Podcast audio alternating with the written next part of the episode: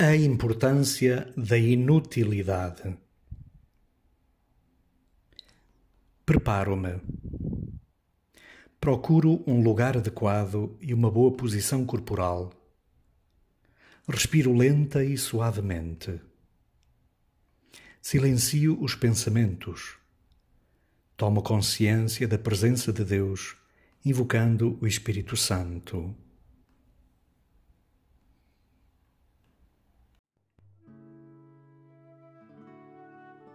O que diz o texto?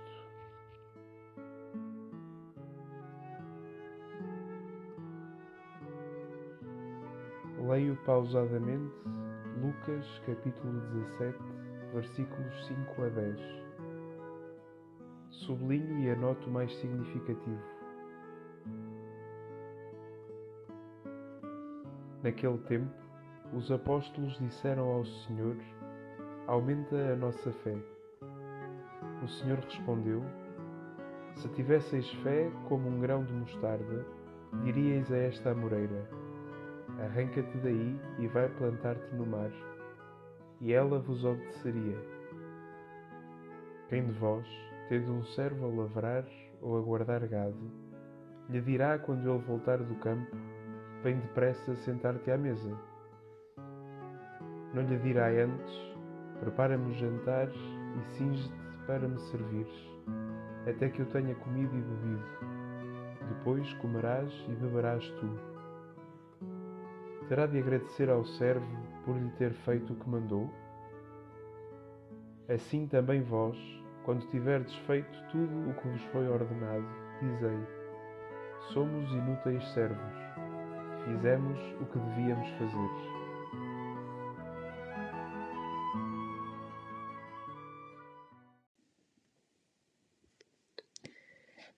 Os apóstolos pedem a Jesus que lhes aumente a fé. A sua resposta inclui duas imagens: o grão de mostarda e o servo disponível. A fé não precisa ser grande, mas autêntica.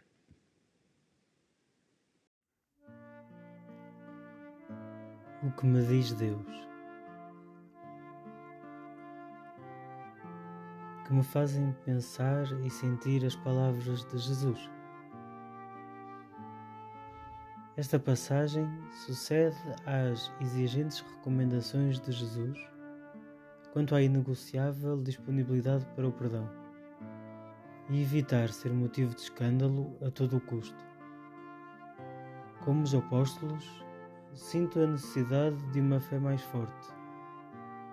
Não se trata de quantificar, antes qualificar a fé.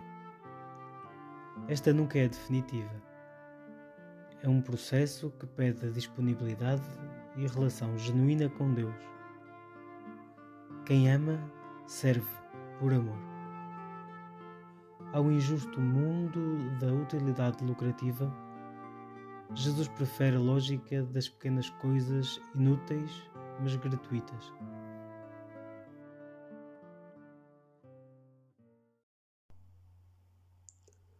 O que digo a Deus?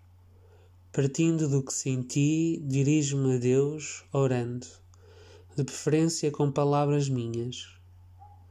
Senhor, com frequência experimento a minha fé vacilante, a guerra que nunca mais termina, uma pandemia que teima em não desaparecer, a crise económica que cerca lares, um mundo que não sabe ou não quer integrar a diferença do outro, parece hipotecar o sonho de dias melhores. Mas também a inexorável doença confirma um amigo numa cama, um mal-entendido que afastou alguém que me é caro, uma infeliz situação que me choca, entristece, abate, me deixam descrente. Hoje dizes-me que a fé não se aumenta, na verdade, ela é uma pequena semente que traz em si toda uma força inimaginável. Compete-me potenciá-la, eu é que tenho de crescer na relação contigo. Não é ter-te ao meu serviço, mas servir-te, grato e confiante. É na inutilidade das pequenas coisas que o milagre do amor acontece. O que a palavra faz em mim.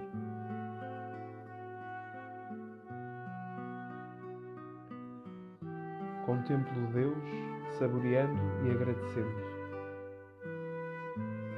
Senhor, a fé é dom precioso que me dás. É por ela que retomo o caminho cada dia. É por ela que te louvo e agradeço, te contemplo e adoro. Inspira-me o que esperas e mereces de mim. Apoiado em ti, comprometo-me em algo oportuno e alcançável, crescendo na minha relação diária contigo e com os outros.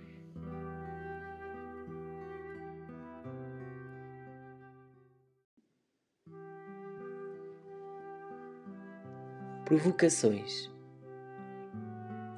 A fé é, para mim, um bem de primeira necessidade?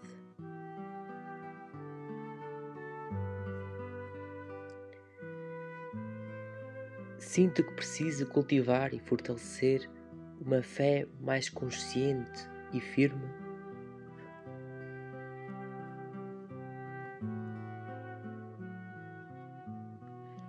A minha relação com Deus é totalmente gratuita ou espero obter benefícios disso?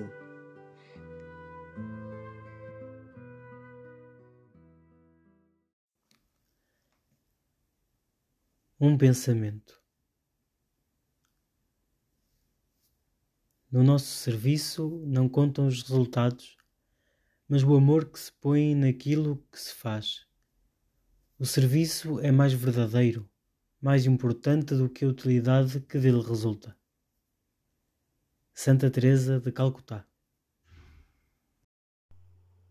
Um desafio Pedir ao Espírito Santo a graça de viver pela fé e de amar Deus gratuitamente.